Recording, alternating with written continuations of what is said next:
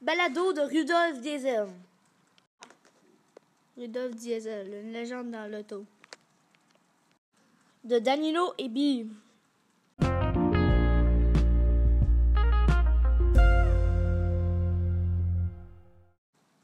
Allô?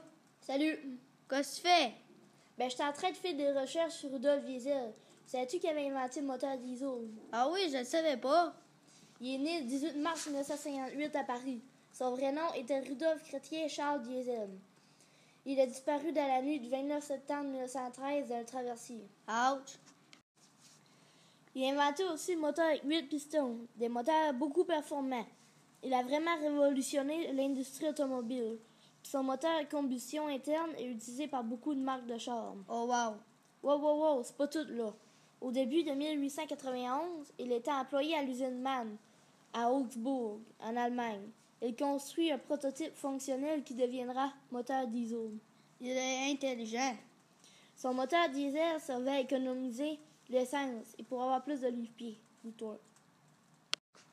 Merci de m'en avoir appris et encore plus merci de nous avoir écoutés. Oui, et allez répondre au petit quiz. Merci de nous avoir écoutés. Bye.